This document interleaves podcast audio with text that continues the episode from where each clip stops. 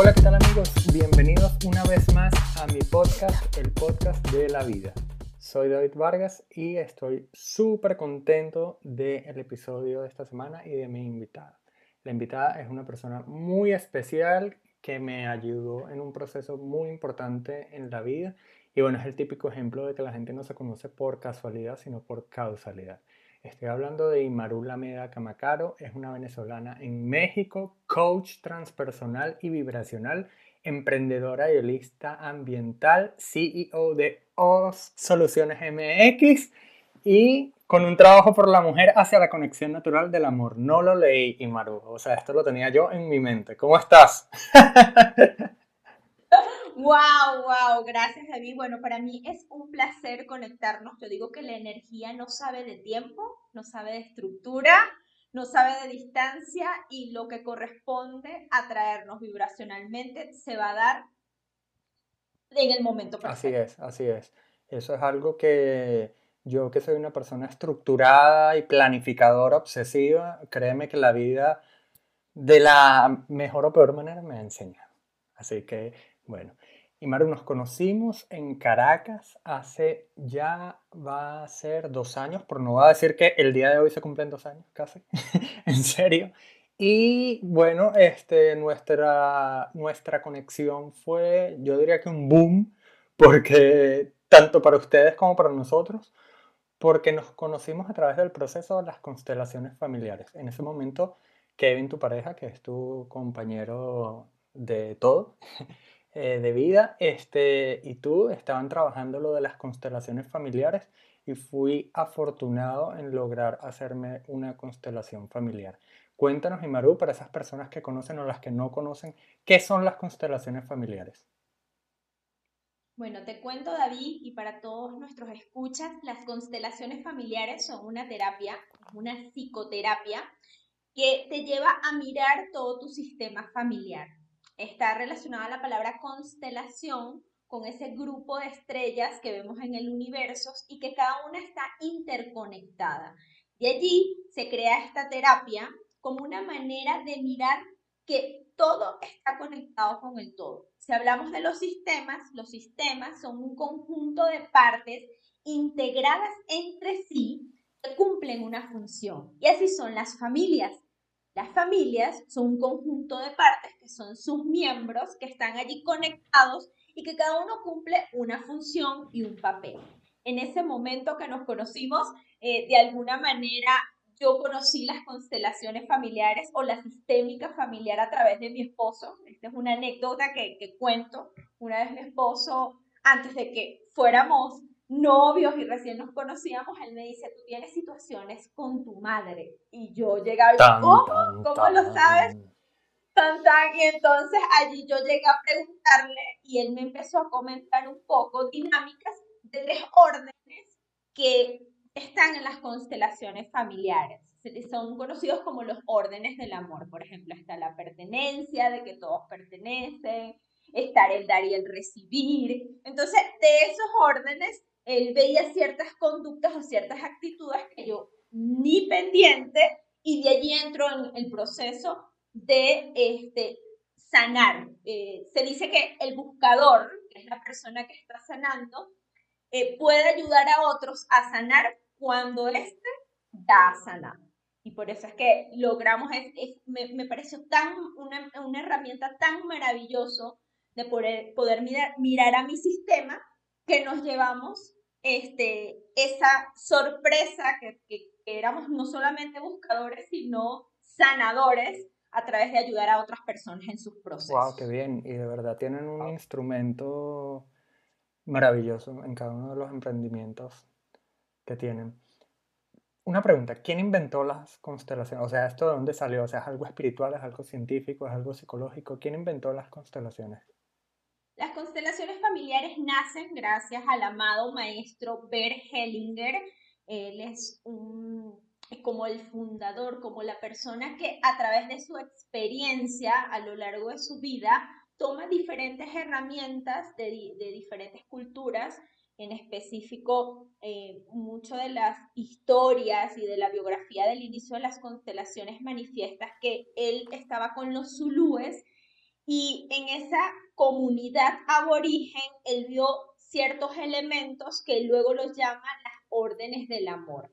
Eh, de allí él tiene discípulos y entre ellos hay una persona que lleva las constelaciones familiares a Venezuela, como es la maestra Carola Castillo, quien recomiendo busquen el libro Ecos del Pasado, y allí ella lleva algo que solo se escuchó primero en Europa, lo lleva, en este caso a Venezuela, porque ella estaba también buscando esto y allí en Venezuela se desarrolla más que todo en la capital, en Caracas, luego se va a diferentes ciudades, pero las constelaciones familiares han pasado diferentes procesos, cambios, distribución, pero siempre se honra a quien inicia ese camino, al que nos lleva a mirar, a honrar como lo es el amado maestro Bergel.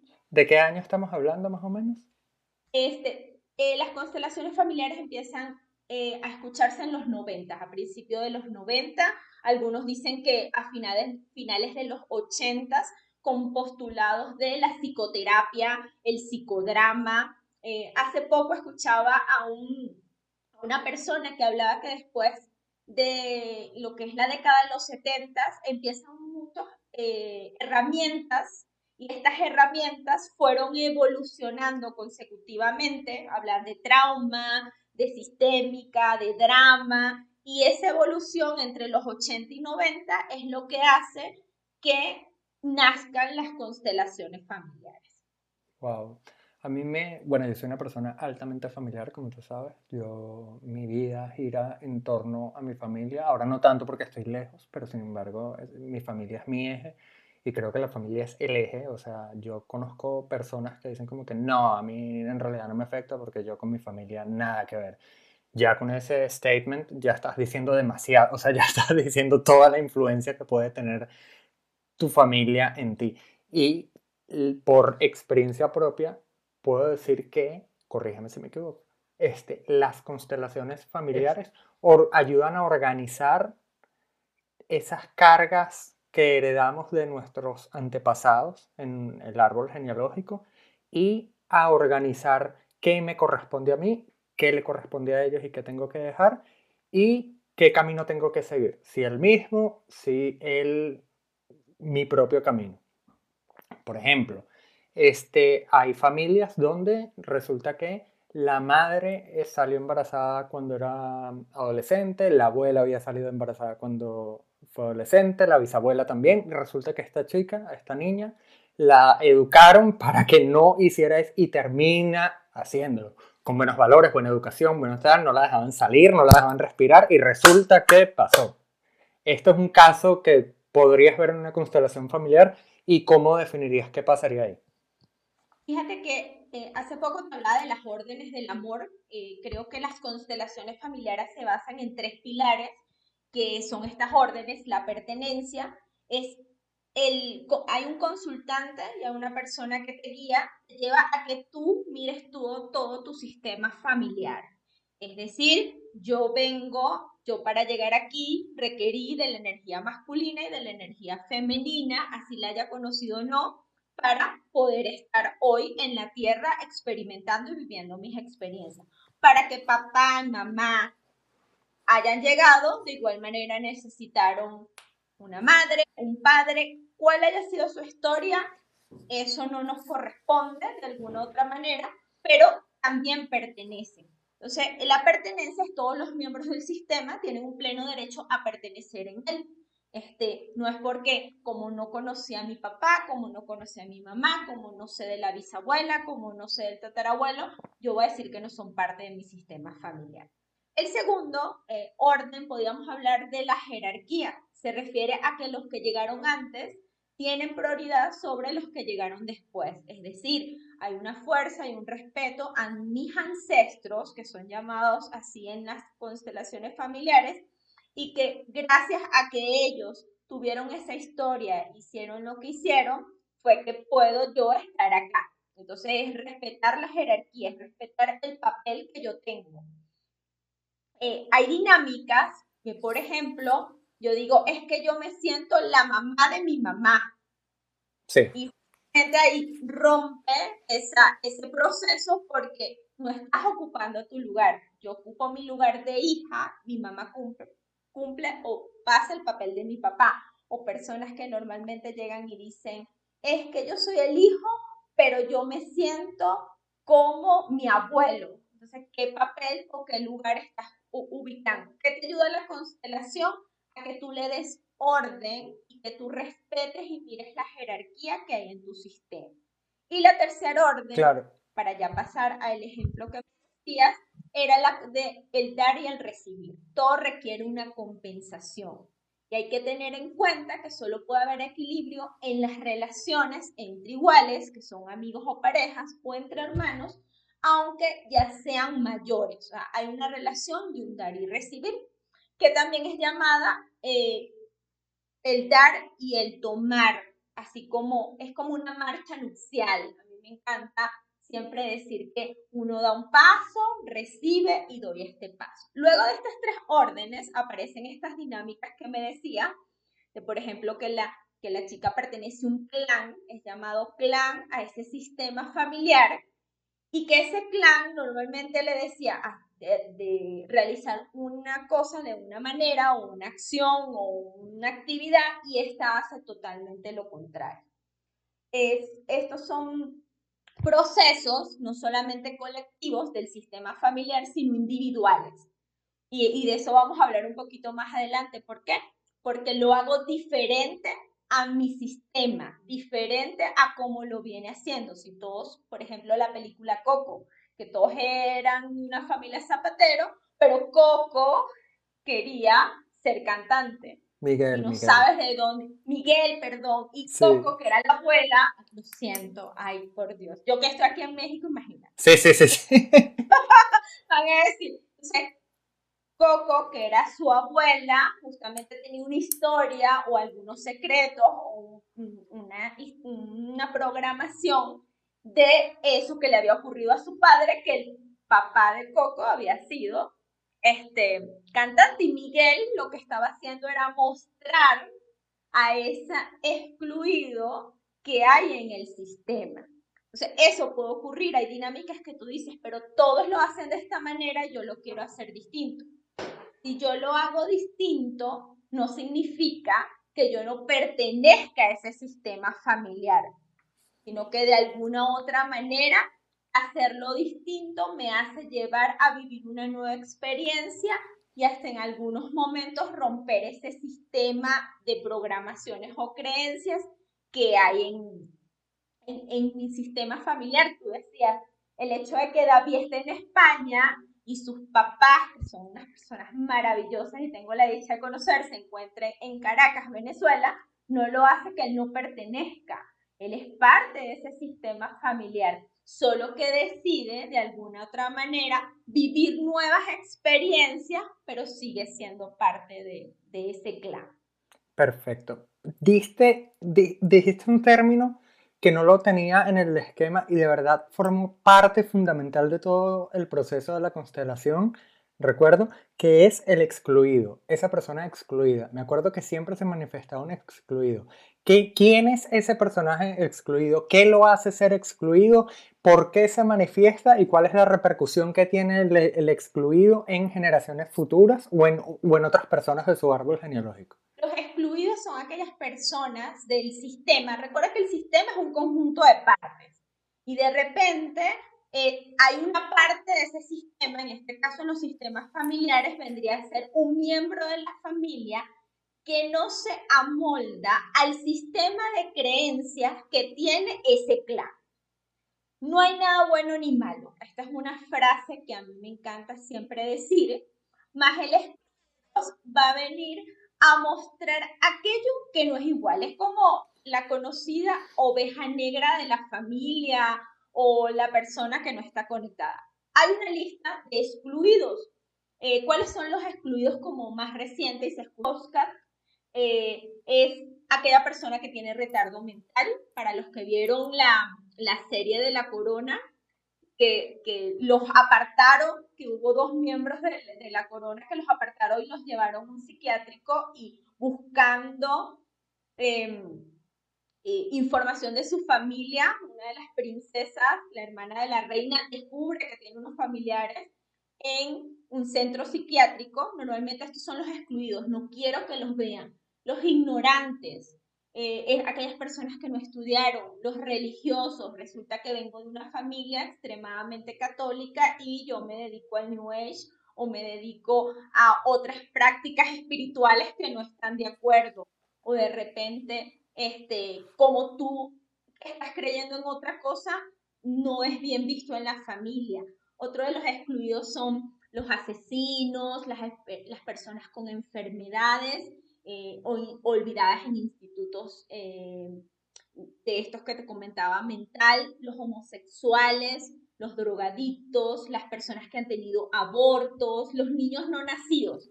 Hay un caso eh, que hace poco conversaba con alguien que él me decía, yo una vez tuve una pareja y tuve una pérdida. Y le preguntaba, pero coméntame, ajá, y entonces esa pérdida, ¿quién es? Hasta que llegó y dijo, es mi hijo. Haya nacido o no haya nacido, ese, el hecho de nombrar que es mi hijo lo hace parte de su sistema. Entonces a veces me duele tanto la pérdida de mi hijo que prefiero no hablar de ello. Me duele tanto que una tatarabuela tenía un prostíbulo, pero entonces no le pongo el nombre y no se habla de esa tatarabuela. Eh, todo lo que no estaba acorde a los sistemas de creencias o programaciones de la sociedad, no lo quiero ver, lo limpiamos. El cuartito escondido, el, que no lo conocemos, eh, el tío que nunca se casó y la verdad es que el tío era homosexual y no lo quería decir a la familia porque resulta que iba a ser excluido y él mismo se iba a excluir. O la mujer que decía, me voy a otro país y estaba en un bar, pero no comentaba de que, de que disfrutaba o era una prostituta. estos son los excluidos, de quien no se habla, de quien no, e, el, el narcotraficante, el que está en la prisión, el alcohólico, el que es un estafador. Entonces, este elemento, cuando yo empiezo a ver en mi sistema familiar todas esas personas de las que poco se habla, pero los miro desde la honra, de la gratitud, lo que estoy es dándoles el lugar que pertenece en su sistema familiar. Más allá de lo que han hecho, ellos son también parte de mi familia. Y de ahí es que viene el tema de el que todos pertenecen. Es una frase que me encanta cada vez que veo personas en la calle y voy caminando, puedo decir, eh, eh, si veo un alcohólico, si veo una prostituta. Es un ejercicio muy personal que yo hago, lo miro y le digo, tú también perteneces. ¿Por qué? Porque normalmente lo que hace una persona común es esto, excluirlo. Me cambio de vereda, me cambio de acera porque eso no está bien visto en la sociedad. Entonces, cuando yo le doy el papel a esa persona, eh, él, también es al igual que yo, es parte de un sistema. Claro, y como dijiste en un principio, no hay nada, no hay nada bueno ni malo.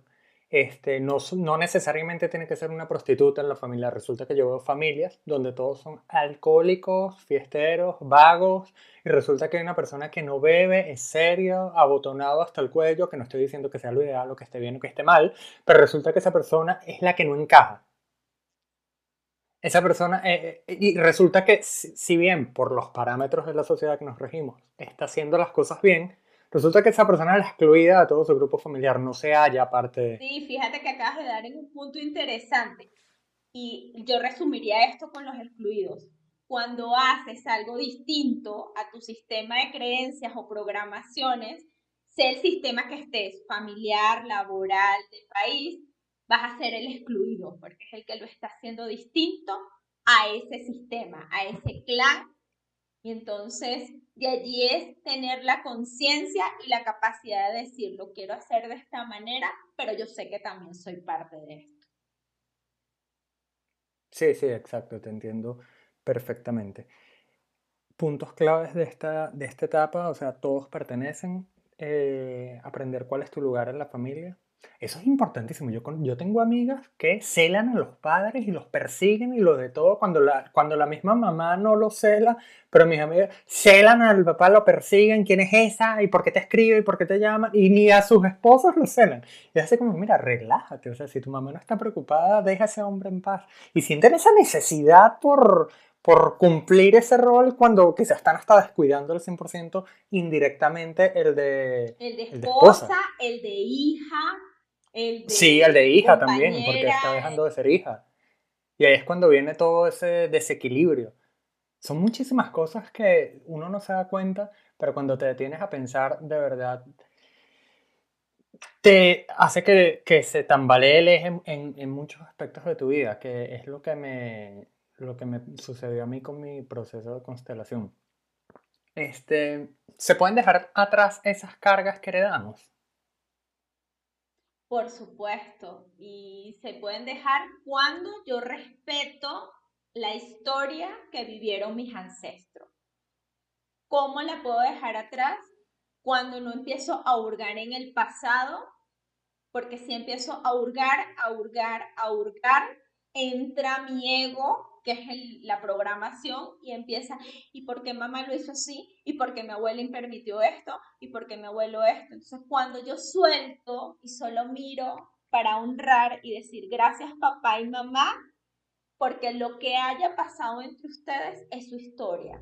A partir de aquí, yo creo mi propia historia.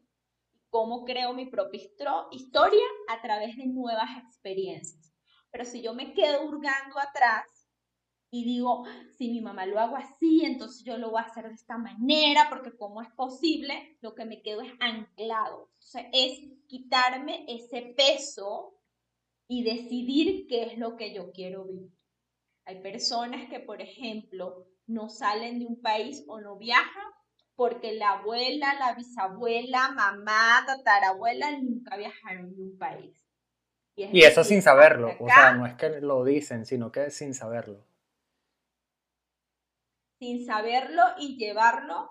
Este, conozco un caso de que un chico que él quiere mudarse, entonces cuando empieza a pedir los papeles porque quiere trasladarse a otro país, él de manera subconsciente eh, decía, porque me siento como que no avanzo, no avanzo y no me dan unos papeles, y es justamente por el miedo que tienen sus ancestros, o sea, papá, mamá, abuelos y demás, y él les dijo, ustedes no lo lograron, honro su historia, pero yo quiero seguir avanzando. Y él dice que se, se quitó una carga y él quiere avanzar y volver a experimentar. Si mamá no pudo este, terminar una carrera, porque yo no la puedo hacer. Hay otros casos así. Si papá no lo conocí, porque yo tengo que más adelante de manera subconsciente me conseguí una pareja, entonces me peleé con él, me separé, entonces hago que mi hijo no conozca a su padre. O sea, sí son muchas dinámicas, creo que la psicoterapia a través de las constelaciones, de la sistémica familiar, llegan en el momento que una persona lo requiere. Llega en un momento de sanación. Honro mucho las constelaciones igual que la sistémica, a mí me ayudaron a sanar procesos, a mirar, a honrar a mi familia, a darme cuenta que todos pertenecen, a, darme cuenta que hay una jerarquía, que yo no estaba en el papel, que yo no soy la mamá de mi mamá por serle leal a mi abuela, sino que yo ocupo un lugar como hija y que tengo que seguir adelante. Entonces, creo que cada quien le llega el terapeuta que se merece y en el momento que se merece. Qué bien, qué bien. Me sentí tan identificado porque mi proceso fue así. O sea, yo estaba atravesando, bueno, en realidad no estaba atravesando nada, sino estaba sencillamente viviendo mi vida. Uno siempre quiere mejorar. Este, me, por la este, los conseguí ustedes. Y bueno, en mi constelación salieron muchísimas cosas de mi vida personal que yo tenía de lado y en ese momento que las acepté, las afronté y dije como que, ¿sabes qué? Familia entera, yo voy a hacer lo mismo, pero lo voy a hacer a mi manera. ¡Wow! Mi vida dio un giro tan grande, tan grande, tan grande que, o sea, en ese momento me mudé, conseguí una pareja estable, todo, o sea, todo, y fue no, de verdad, yo no creo que haya sido casualidad. O sea, fue un momento de, de o sea, fue un momento trascendental en mi, en mi vida. Y yo recuerdo el día siguiente de, la, de mi proceso de constelación, yo me desperté y yo tenía dos toneladas menos de encima. O sea, fue genial. O sea, fue a todo el que pueda hacérselo, crea que lo necesite crea que no lo necesite, creo que es algo que debería, debería experimentar porque, porque te hace, te hace reevaluarte, evaluarte, aceptar, quererte. O sea, son muchísimas cosas positivas. Es un proceso también que duele porque tienes que como que ver la verdad a la cara. Y, y sí, es muy crudo, es muy crudo, pero muy satisfactorio. Esa es la parte de las constelaciones personales. En conversaciones que hemos tenido tú y yo, me dices que hay más. Hay más, fíjate que, eso es lo sabroso, ¿sabes? No quedarte pegado en una herramienta. Yo honro las constelaciones, eh, llegaron en un momento de mi vida perfecto, me las trajo mi esposo, eh, las conocí, las miré, pero creo que nosotros todos tenemos un GPS interno de recalculando, recalculando, ¿sabes? Falta, falta, quiero vivir más. más. Proceso, eh, tuve una migración, mi segunda, salía por segunda vez de, Venezuela, mi primera vez fue en Argentina y esta segunda vez fue a México. Entonces, México es conocido como un país espiritual, México te conecta con muchas cosas que dices, wow, wow. Y en ese proceso yo seguía a una maestra en ese momento todavía, que es la maestra Carola Castillo, que también fue como una embajadora de las constelaciones.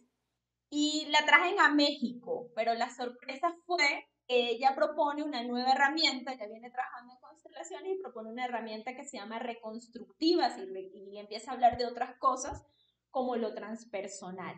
¿Qué es lo transpersonal? Es lo que va más allá. Fíjate que ya yo venía trabajando mis historias, ya le había dado orden y lugar a todos, todos pertenecen, hice mi genograma, hice mis movimientos y demás, pero decía, pero siguen repitiéndose ciertas circunstancias en mi vida, a pesar de que yo haya hecho constelaciones, ángeles, todas las herramientas holísticas que, que habían en ese momento. Y vivo un proceso que se llama reconstructivas entonces, este proceso me ayudó a mirar, y de aquí viene lo transpersonal, que nosotros como individuos estamos programados, somos como una, un CPU. Y la gente dice, ¿cómo que un CPU? De 0 a 7 años, cuando digo 0 a 7 años, es el momento en que te concibe tu papá y tu mamá, tú te programan, es como si te metieras un chip. Yo compro un teléfono nuevo, tengo el teléfono, es lo primero que hago? Buscar y bajarle todas las aplicaciones. Bueno, eso hacen con nosotros, de niños. Esas programaciones, ¿cuáles son? La educación, la cultura, el país, la familia que llegues. Entonces tú estás como programado. Ya le diste orden a tu familia, todo el tema. Pero ahora viene lo bueno, mirarte a ti, empezar a ver cuáles son mis programas, y ese, ese proceso de autoobservación te lleva a algo de reconstrucción. que es la reconstrucción? Romper el programa. Y Maru comía arepa todos los días y ahora Maru se reconstruye porque se muda de país y desayuna tortillas de nopal, que es como un cactus, dicho me Yo decía, jamás en la vida pensé que iba a comer cactus con, no le digo tomate, porque aquí se dice jitomate, y con queso. Entonces tú dices, wow, ¿qué es esto? Es decir, el programa implantado de la arepita con queso, la como por supuesto, tú te lo tumbas. Entonces, eso es, la nueva experiencia te lleva a reconstruirte. Entonces, Nas, el, lo transpersonal esa reconstrucción nace en parte de que nace en parte de los miedos que yo sé que tengo, nace a partir de las limitaciones que me pongo, o puede llegar a alguien sin saber por simple curiosidad y resulta que se le hace la, la reprogramación transpersonal. Fíjate que hay algo muy interesante que me dices, ¿cómo llega lo transpersonal? Lo transpersonal es aquello que va más allá de tu personalidad. O sea, es aquello que tú de repente, yo no sé, yo entro a un lugar y siento una energía, pero no sé qué ponerle, porque si yo digo que siento una energía, de repente me van a poner el programa, eres brujo, eres chamán, o sea, empieza, fíjate, todos los programas, o sea, todos los programas de la sociedad, de la educación, de la cultura. Entonces, lo transpersonal es identificar cuál es esa energía y cuál es esa fuerza que hay en ti. Resulta que David nació en Venezuela, pero David emigra a España. Y si te pregunto, David, piensa en estos momentos todas las cosas nuevas que has hecho en España y que no hiciste en Venezuela. Uf, ni entremos en detalles. ¿Por qué? porque sientes lo que te hicieron fue abrirte, o sea, decir, ¡Wow! Yo esto. Y Maru, y Maru, y Maru.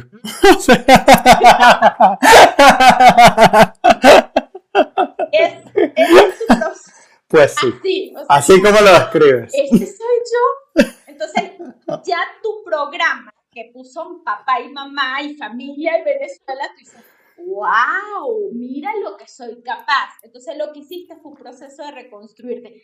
Fue el David, o sea, el David fue más allá. Eso es lo transpersonal, cuando tú vas más allá. Y para ir más allá, experimentas. Yo, yo coloco un ejemplo. 20 años, investigadora científica, el oso frontino, para los que no saben qué es el oso frontino, es un oso que hay en Venezuela y en Sudamérica, y toda la vida mis amistades, mi círculo, todo era el oso frontino. Llega mi esposo y me lanza constelaciones familiares y me lanza sistémica y me lanza, entonces, ¿qué pasó? Cambié el programa viviendo una nueva experiencia. La pandemia es un proceso para reconstruirnos. Me quedé sin trabajo, me lanzo a esto. Eh, todo es digital y no sé usar unas herramientas de de, para conectarme, entonces sale Zoom, sale Google Meet, salen los podcasts, salen, o sea, un montón de elementos que me llevan a moverme. Sea, lo transpersonal es identificar cuáles son mis programas y es como una llave, la nueva experiencia, que abre una puerta para algo nuevo. Entonces ya no es la culpa de cómo mi papá, si nos vamos a la constelación, fue alcohólico, entonces yo tengo que ser alcohólico. Es mirarme y decir, ya va, yo quiero seguir repitiendo esto a pesar de que lo vi, o quiero vivir una nueva experiencia y darlo y llevarlo. Entonces ya no es mirar hacia atrás, lo transpersonal te lleva a mirarte a ti. No sé si has escuchado, David, la palabra ego, que todo el mundo... Tienes un alter ego. Sí, el, enemigo más grande el del ego, los demonios. Bueno. Sí, el ego. El ego es la identificación de los programas. O sea, es ver tus programas. O sea, no tenemos un ego. Yo siempre digo, tenemos 10 mil legiones de egos.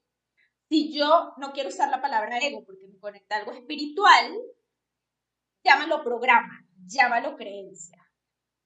Entonces es mirar de qué manera lo puedo hacer distinto.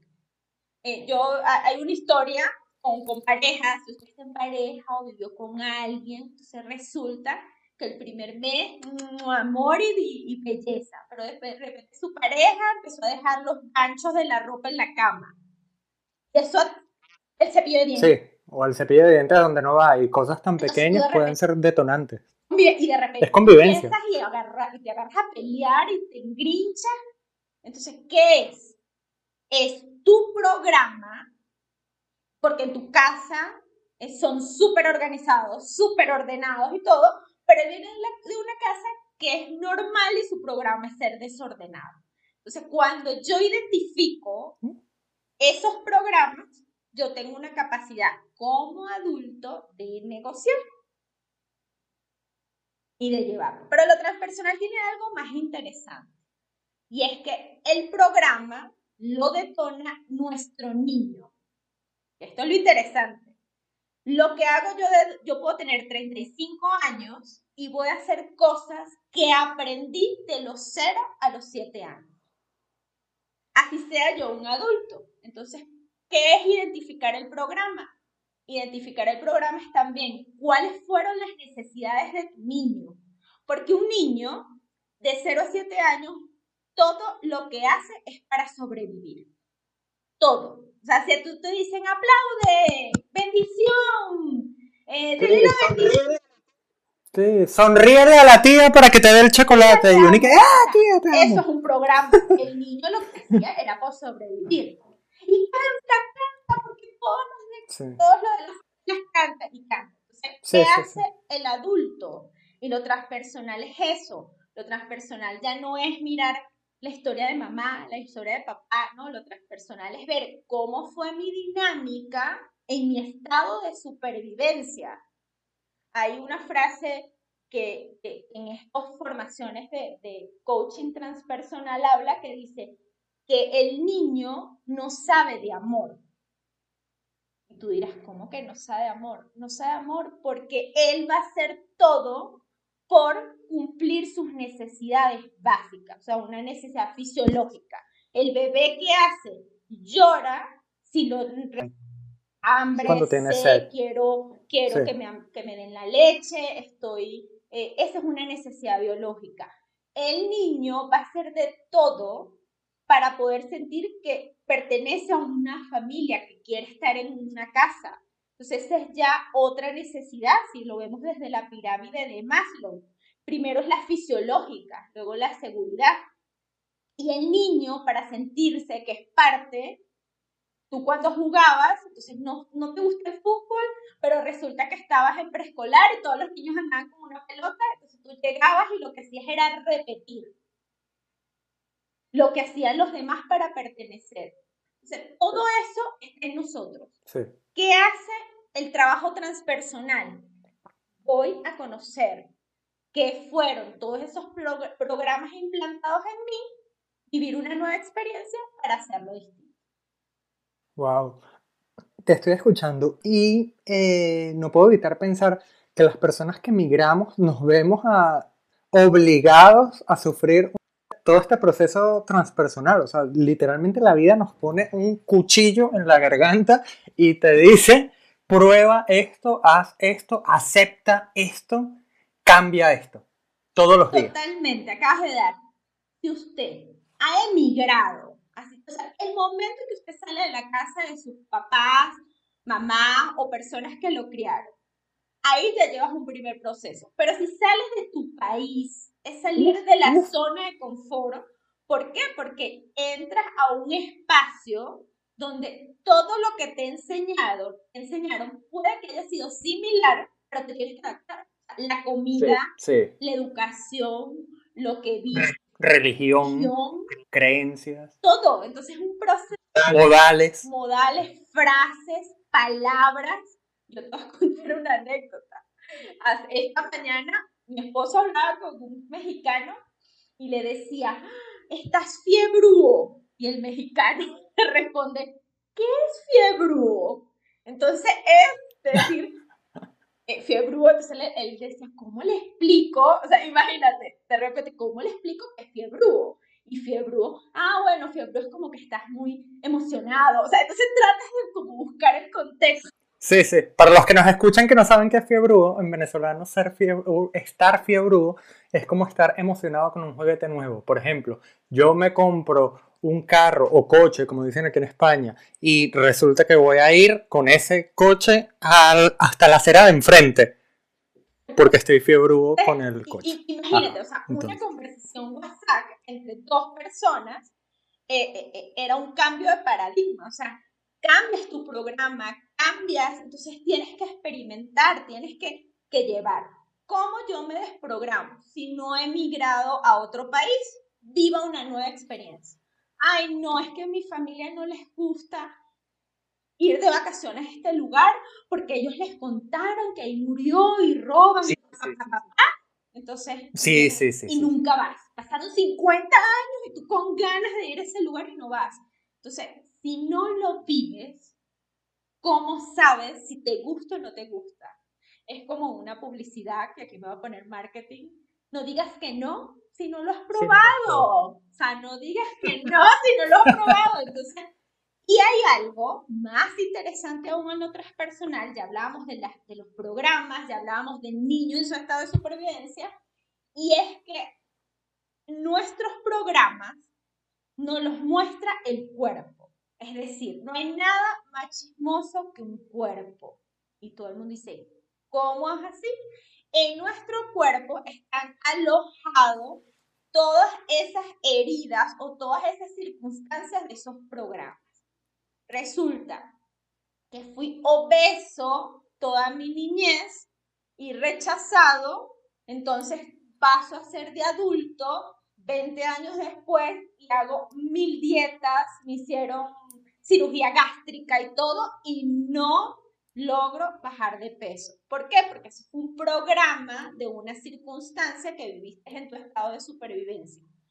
Hay un libro, el libro de Cala, uno de los libros de Cala, que él, comenta que cuando sale de Cuba, él llega a Canadá y entonces en Canadá él de repente empezó a comer, comer, comer, comer, comer, comer y llegó a un punto de obesidad.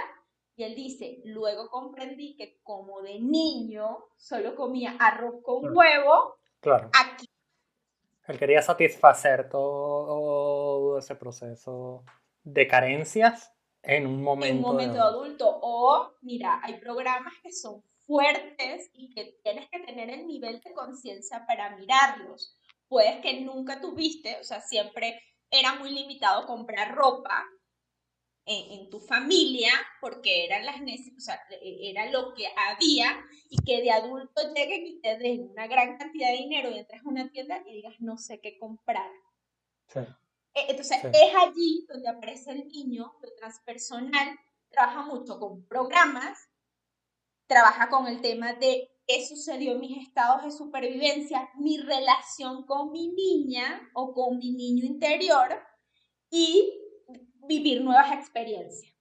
Si yo no vivo una nueva experiencia, no sé qué puede suceder. Si yo no me arriesgo, si si resulta que mi familia todos son médicos y yo soy el mejor cirujano, pero emigré y me lanzaron a trabajar en un restaurante, tú no sabes si vas a ser el mejor chef del mundo.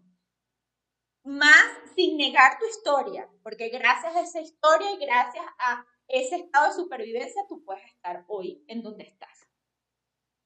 O sea, cada vez que hablo contigo, o sea, es imposible no crecer, no sentirse identificado y bueno, para crecer de verdad, o sea, recomiendo a todos los que nos escuchan este, pautar una cita, una terapia, una conversación o un rato con Imaru, que va a ser un buen rato, nunca son cinco minutos. ¿Y dónde te podemos conseguir? Para, que, para aquellas personas que deseen hacer un cambio desde lo transpersonal, este, pueden contactarme a través de mis redes sociales. Yo me encuentro en Instagram y en Facebook a través de O MX. Y para las mujeres en especial, vengo haciendo un trabajo también transpersonal. Pueden buscarme en Instagram como arroba transformando en amor. Estas son tres sesiones en donde es un caso que es repetitivo, podemos identificar cuál es el programa y cuáles son las acciones que llevarían a transformar esa realidad ya no es mirar al pasado, ya no es buscar en la historia, sino identificar qué sucedió, cómo es mi relación entre la adulta y la niña, si quién está decidiendo, cómo es mi relación con necesidades básicas en mi estado de supervivencia, alimentación, dinero, abrigo, entonces todo ello podemos trabajarlo en una sesión de coaching transpersonal. Muchísimas gracias de verdad, Imaru, por habernos acompañado el día de hoy y por habernos transmitido ese mensaje tan espectacular que, bueno, si lo ponemos en práctica nos hará mejores personas. Y a todos en casa quiero invitarlos a revisar ese árbol genealógico, ver qué heredamos y a ver si nos sacamos de encima ese equipaje extra que nos dejaron nuestros abuelos, padres o tíos.